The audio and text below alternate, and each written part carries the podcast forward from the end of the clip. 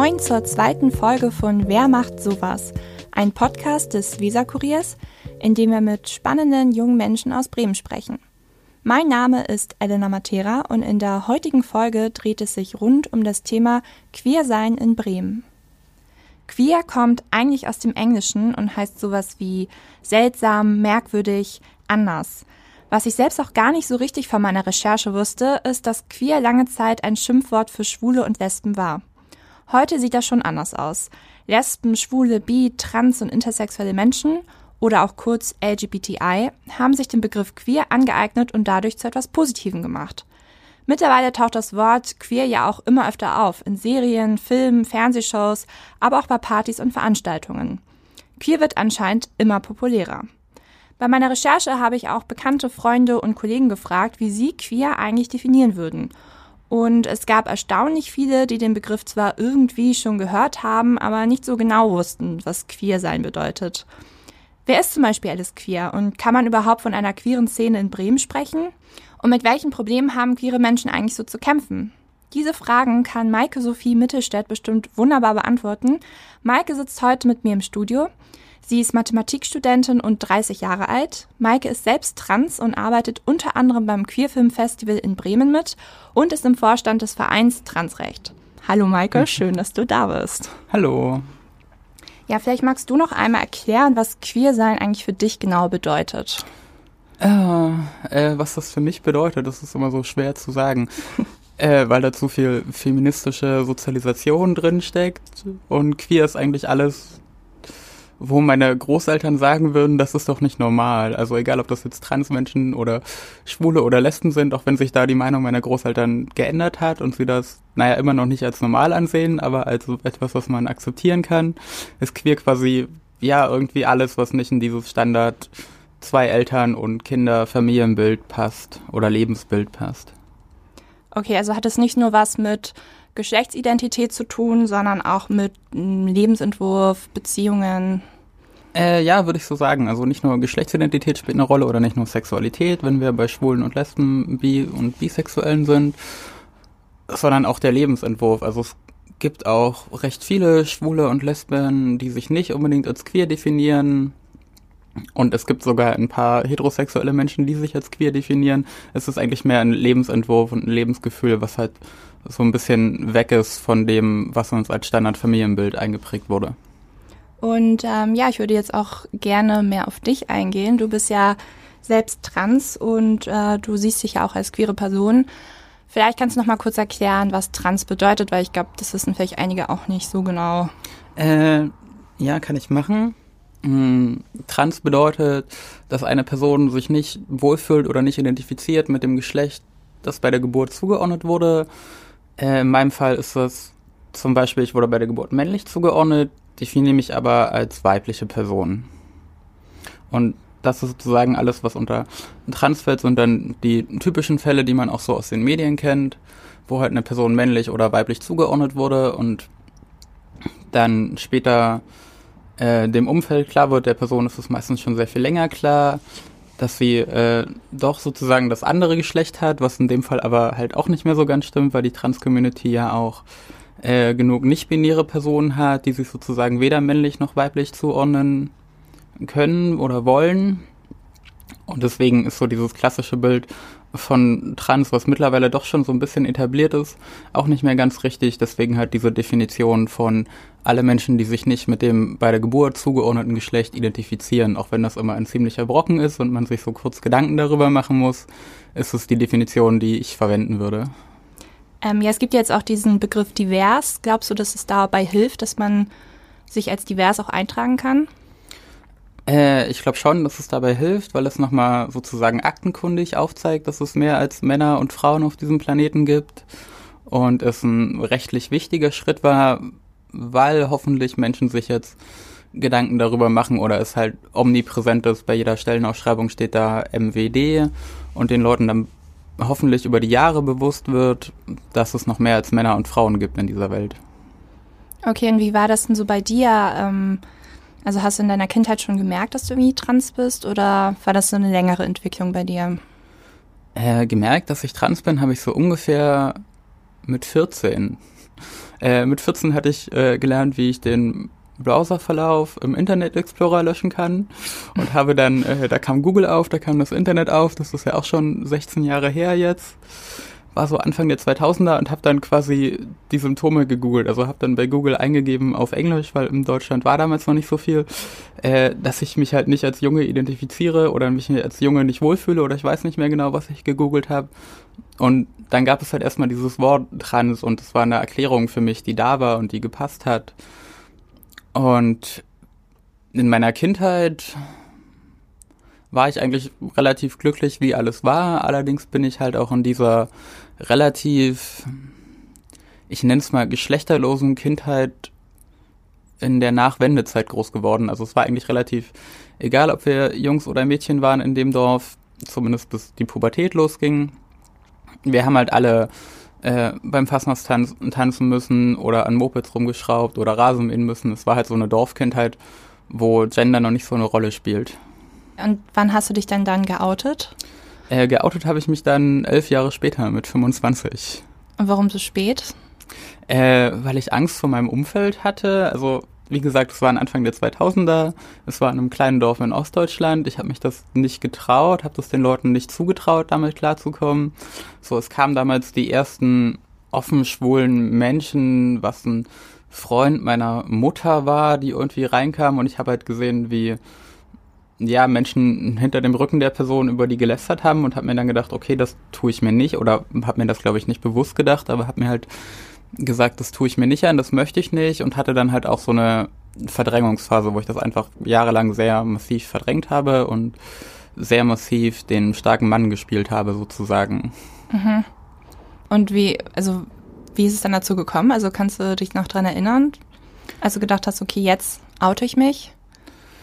Äh, es war nicht so ein Gedanke, jetzt oute ich mich, sondern es war eher der Gedanke, wenn ich mich jetzt nicht oute, weiß ich nicht, wie es weitergeht. Also es war, okay. war so eine Notwendigkeit, die irgendwann kam. Und dann habe ich das abends am Lagerfeuer bei Freundinnen, die ich damals hatte, gemacht. Und es war halt wirklich eine Notwendigkeit, das irgendwann tun zu müssen und es nicht mehr verstecken zu müssen. Und wie sind deine Freunde dann damit umgegangen? Äh, oberflächlich relativ gut, aber auch da wieder, es war dann ländliches Niedersachsen und wie hatte ich es mit Dorf und ländlicher Kultur?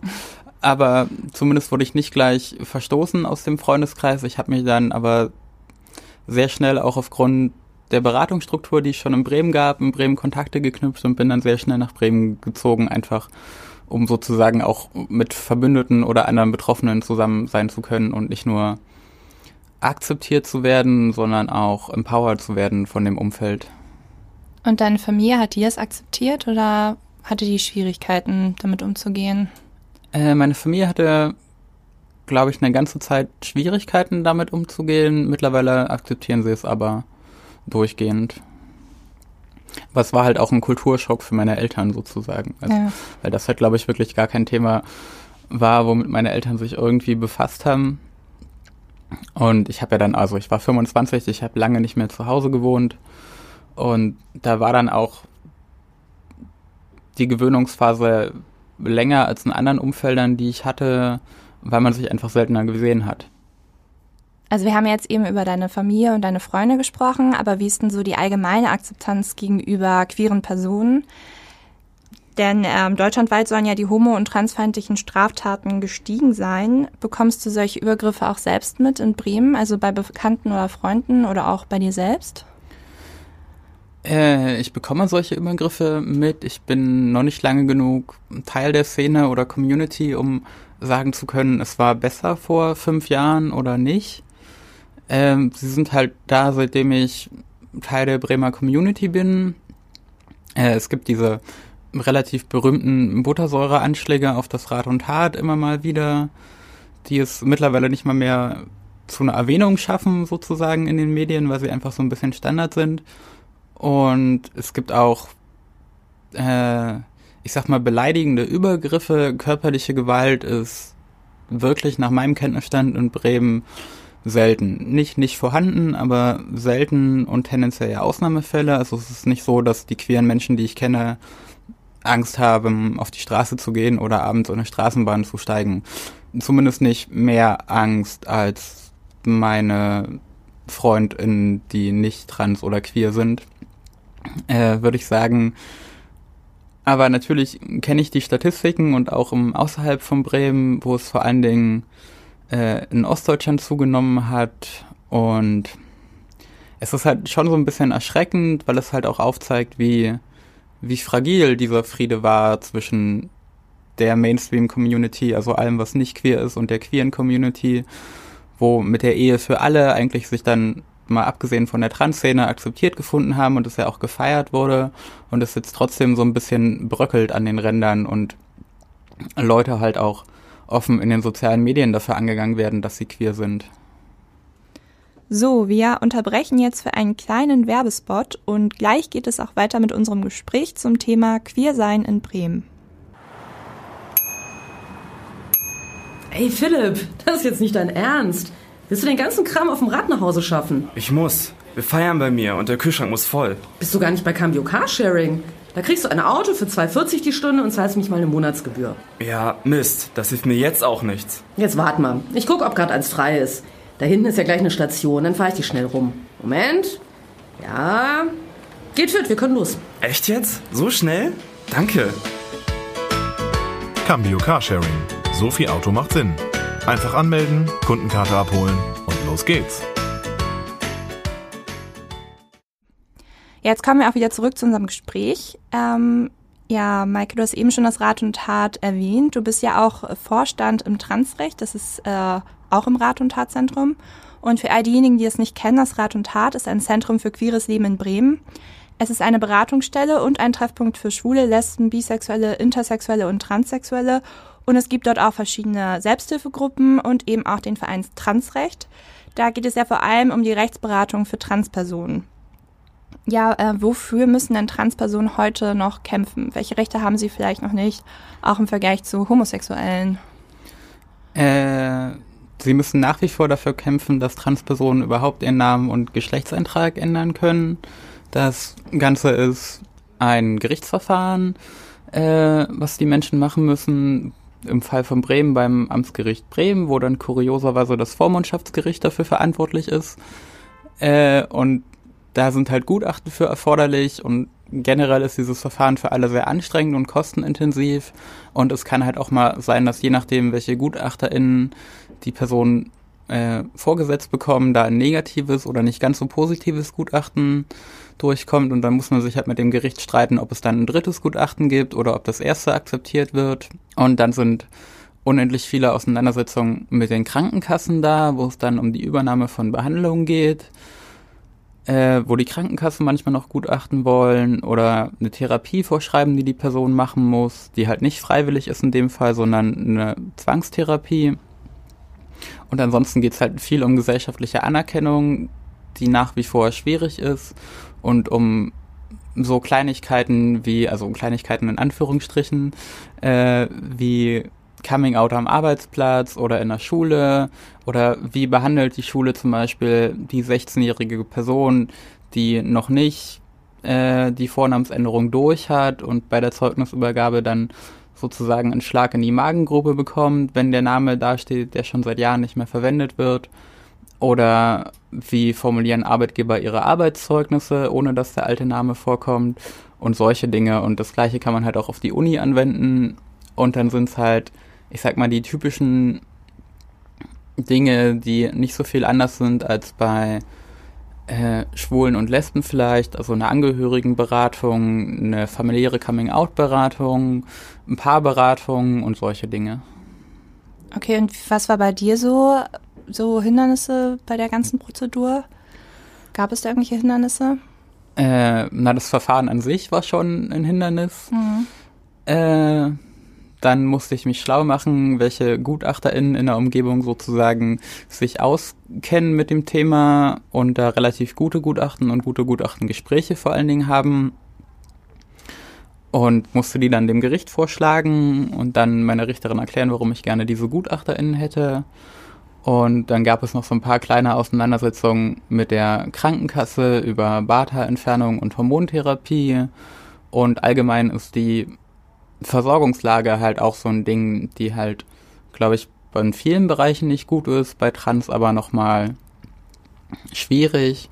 Zum Beispiel im Bereich der Hormontherapie, also wo Endokrinologen gebraucht werden oder EndokrinologInnen gebraucht werden, schicken wir die Menschen halt nach Hamburg und Hannover standardmäßig, weil es in Bremen keine Endokrinologen gibt, die sich an das Thema rantrauen oder beziehungsweise die Menschen, die dazu eine Ausbildung haben, haben die Ausbildung, ich sag mal, in den 70er Jahren gemacht und kommen dann noch mit sehr komischen Menschen und Behandlungsbildern an, die lange überholt sind, die aber nicht davon abweichen wollen.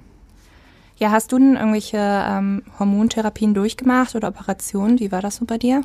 Äh, ich habe zwei Dinge gemacht. Ich habe eine Hormontherapie gemacht, beziehungsweise mache immer noch eine Hormontherapie. Also das ist so ein andauernder Prozess sozusagen, wo ich jetzt seit 2016 äh, täglich Hormone nehme, um einfach einen weiblichen Hormonspiegel zu haben.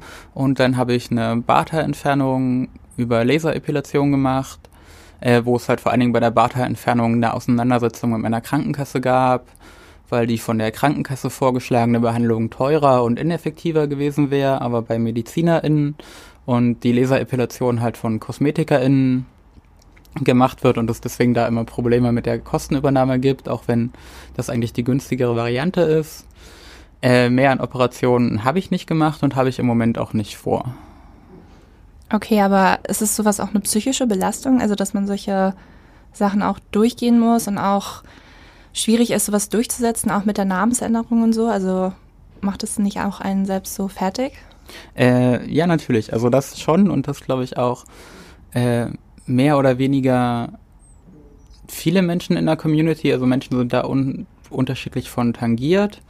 Aber es hat mich schon sehr fertig gemacht, vor allen Dingen diese Übergangszeit, wo ich als Maike geoutet war, aber in meinem Ausweis und meinem Studentenausweis und auf den Prüfungs- und Abgabelisten in der Uni noch ein anderer Name stand. Und genauso meine Bahnkarten einen anderen Namen hatte. Und auf der Bahnkarte ist halt zum Beispiel kein Foto, womit man mich identifizieren kann. Und dann äh, den SchaffnerInnen immer zu erklären, dass ich die Person bin, die da auf der Bahnkarte steht. Das macht einen schon fertig. Und halt auch dieser dieser Druck, der da ist, also dieses, äh, inwiefern erfüllt man gesellschaftliche Standards, gerade in der Coming-out-Phase oder in der Transition-Phase, wo quasi so ein bisschen der Übergang vom alten zum neuen Ich ist oder vom äh, und medizinische Maßnahmen einfach noch nicht so fortgeschritten sind wo es dann immer schwierig ist, überhaupt irgendwie ein weibliches Äußeres zu repräsentieren, was von der Gesellschaft anerkannt wird. Das kann man tendenziell nur falsch machen. Also entweder rennt man die ganze Zeit in Sommerkleidern rum und alle regen sich darüber auf, äh, dass die Person jetzt weibliche Klischees bedient oder man zieht sich eine Jeans und ein T-Shirt an und alle regen sich darüber auf, dass die Person sich überhaupt nicht weiblich gibt. Das ist immer so ein bisschen schwierig und macht einen dann auch psychisch fertig und dann ist halt die Versorgungslage wieder, das Thema, was wir gerade hatten, mit guten PsychologInnen ist in Bremen halt für alle Menschen kritisch. Bei Trans ist es dann nochmal besonders schwierig, eine Psychologin zu finden, die das nicht in Frage stellt, dass ich trans bin, sondern mich so behandelt mit meinem Problem sozusagen, die in meinem Alltag sind, ohne aber in Frage zu stellen, dass ich Maike bin, weil das ist halt auch wieder eine Belastung, wenn ich meine Psychologin davon überzeugen muss, dass ich ich bin, dann habe ich halt keine erfolgreiche Behandlung, sage ich mal, sondern ist das auch wieder ein Stressfaktor wenn zum Beispiel Leute hier sagen, ja, warum trägst du jetzt Kleider oder also ähm, oder warum schminkst du dich jetzt oder keine Ahnung, dann äh, kommen solche Vorwürfe dann auch ähm, aus der queeren Community selbst oder ist es eher von anderen Menschen, also von den Heteros? Äh, teilweise auch innerhalb der queeren Community, wo halt, äh, ich sag mal, Teile der Community sehr lange dafür gekämpft haben, dass sie sich nicht weiblich geben müssen, um als Frauen anerkannt zu werden, dass sie nicht Kleider tragen müssen, um als Frauen anerkannt zu werden, dass sie äh, es ein Fauxpas war, als sie in den 70ern im Hosenanzug auf die Bühne gegangen sind. Mm, die Teile der Community, da ist das halt schwierig, die sehen mich ab und an mal als Verräterin, die jetzt diese weiblichen Dinge, zum Beispiel halt Kleider, wenn ich irgendwo öffentlich auftrete, äh, die halt sehr lange dafür gekämpft haben, dass das nicht nötig ist und dass ich das nicht machen muss, aber äh, ich muss es halt machen, um mich wohlzufühlen um, und um auch irgendwie von der Hetero-Community als weiblich gelesen zu werden. Aber ansonsten ist die queere Community da eigentlich sehr unterstützend und halt auch sehr divers. Also ich habe schwule Freunde, die definitiv besser mit Make-up umgehen können als ich. Also und auch mehr Make-up tragen als ich, muss ich an der Stelle auch mal sagen. Mhm. Genauso gibt es halt auch äh, Transpersonen, die nur in Jeans und T-Shirt rumlaufen, sag ich mal, und damit auch zufrieden sind. Das ist halt für jede Person unterschiedlich und innerhalb der queeren Community ist es eigentlich zählt halt meistens die Selbstauskunft. Also niemand stellt in Frage, wenn ich sage, hallo, ich bin Maike, mein Pronomen ist sie und ich bin weiblich, das wird halt nicht in Frage gestellt. Das wird halt in anderen Bereichen mal in Frage gestellt. In der Hetero-Welt würde ich sagen, äh, wo es ja durch den Gesetzgeber in Frage gestellt wird, aber auch an der Uni manchmal von ein paar ProfessorInnen in Frage gestellt wird. Oder letztens wieder von der äh, Bibliotheksverwaltung, wo ich ein Buch äh, telefonisch verlängern wollte und sie mir nicht glauben wollten, dass ich ich bin, weil ich halt diese Stimme habe, die ihr gerade hört. Mhm. oh Gott. Ähm, ja, also wir reden ja jetzt gerade über queere Community und ähm, die, das Thema heute ist ja queere Szene in Bremen. Würdest du denn überhaupt sagen, dass es so eine queere Szene in Bremen gibt oder gibt es da verschiedene? Oder kann man schon sagen, es gibt so eine Community-Szene in Bremen? Äh, ich würde unterscheiden zwischen Community und Szene an erster Stelle. Ich glaube, Szene ist nochmal was anderes als Community. Szene ist halt auch so ein bisschen das, wie sich die Community nach außen gibt und wo sie feiern geht und wo sie abfeiert. Und da würde ich sagen, gibt es mehrere, die relativ parallel existieren zueinander.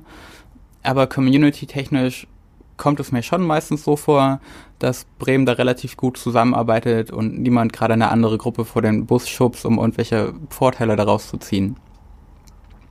Aber da ist halt wieder das zwischen, ich nenne es mal den etablierten queeren Partys, die halt schon äh, jahrelang da sind und dem, was die jüngere Generation gerade aufzieht, die halt ein bisschen anderes Partyfeeling hat oder mal andere Musik holen möchte oder da halt auch intersektionaler rangeht und halt nicht sagt, es reicht uns, wenn ihr den ganzen Abend Musik von weißen Cis-Männern spielt, sondern wir hätten auch gerne mal POC-Personen auf der Bühne oder auch mal Frauen, die auftreten oder Trans-Personen, die auf der Bühne sind.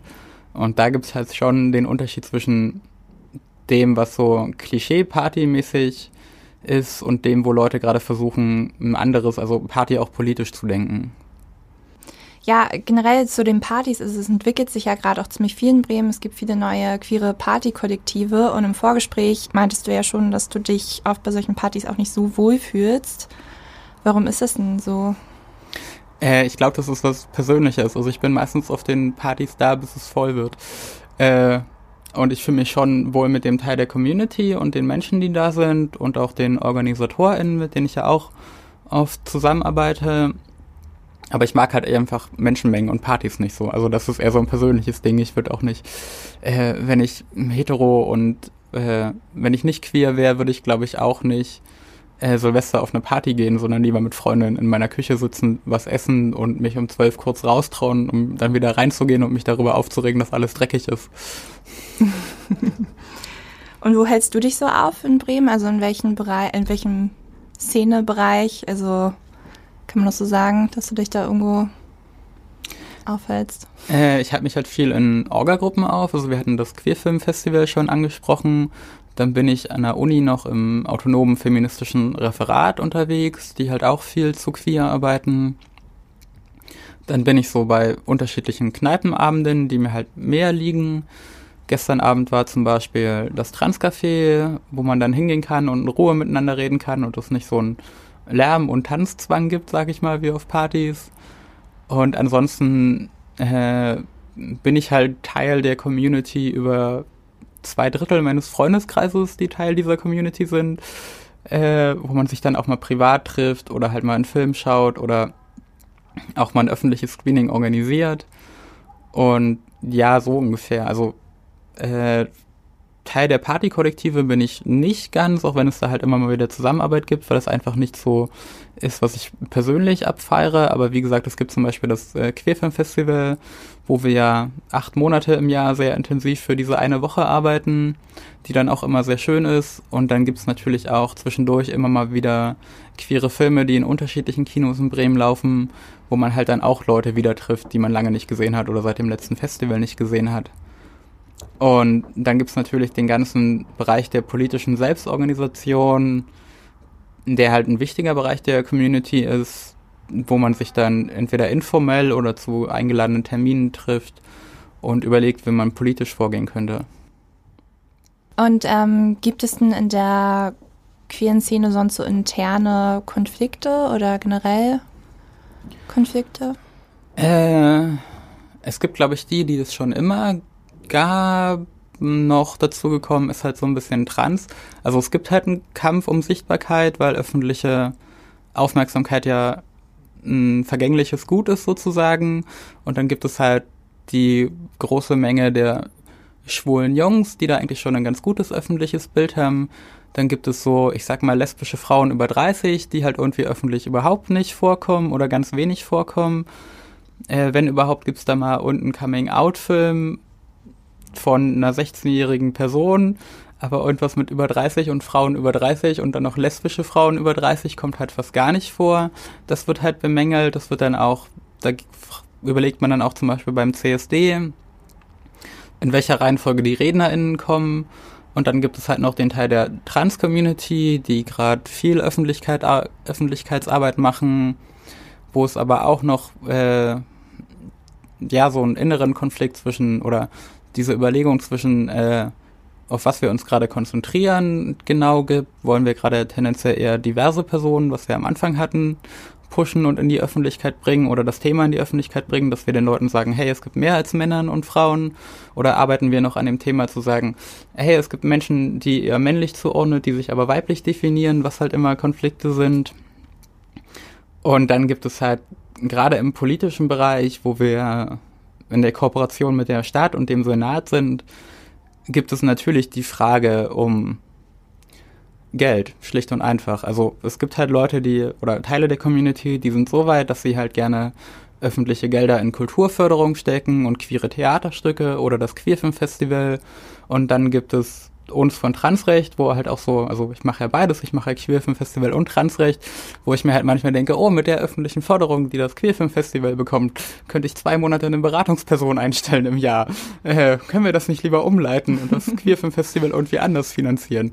Und ja, die, solche Gespräche gibt es halt, aber schon eher eine Zusammenarbeit und nicht ein Gegeneinanderarbeiten.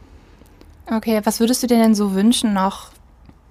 Also, dass es da mehr Förderung gibt oder mehr Sichtbarkeit oder äh, beides, glaube ich. Also mehr Förderung würde ich mir auf jeden Fall wünschen. Die soll ja auch angekündigt durch den Koalitionsvertrag kommen. Ähm, gleichzeitig mehr Sichtbarkeit der äh, Gruppen, die die Menschen nicht so auf dem Schirm haben. Also es gibt ja in Bremen auch die selbstorganisierte Gruppe der queeren Geflüchteten, Queeraspora, die halt auch wahnsinnig geile Partys machen, wo man halt aber auch immer wieder die gleichen Leute trifft, sag ich mal, die üblichen Verdächtigen aus der linken Szene, die da hingehen, mm, die halt eigentlich viel mehr Aufmerksamkeit verdient haben, die halt wirklich hart arbeiten und wirklich auch wichtige Arbeit machen. Und da wünsche ich mir manchmal, dass so, ich sag mal, gewisse Teile sich mal ein Jahr zurücklehnen und mal, lasst mal die POC-Personen den CSD schmeißen oder lasst mal, äh, lasst uns mal ja, an die Leute das Queerfilmfestival abgeben oder lasst uns fragen, hey, welche drei Filme wollt ihr zeigen? Dann zeigen wir die am Samstag. Das wäre halt was ganz Cooles. So, mit Blick auf die Zeit muss ich leider das Gespräch an dieser Stelle beenden. Vielen lieben Dank, Maike, dass du heute hier warst. Ich fand es auf jeden Fall super interessant und ich hoffe, euch hat die Folge auch gefallen. Wir freuen uns natürlich immer sehr über euer Feedback. Schreibt uns dafür gerne eine E-Mail an unsere Adresse wer macht sowas at weser-kurier.de. Nächste Woche haben wir dann eine junge Schützin zu Besuch, also schaltet wieder ein bei Wer macht sowas? Mein Name ist Elena Matera. Danke fürs Zuhören und bis bald.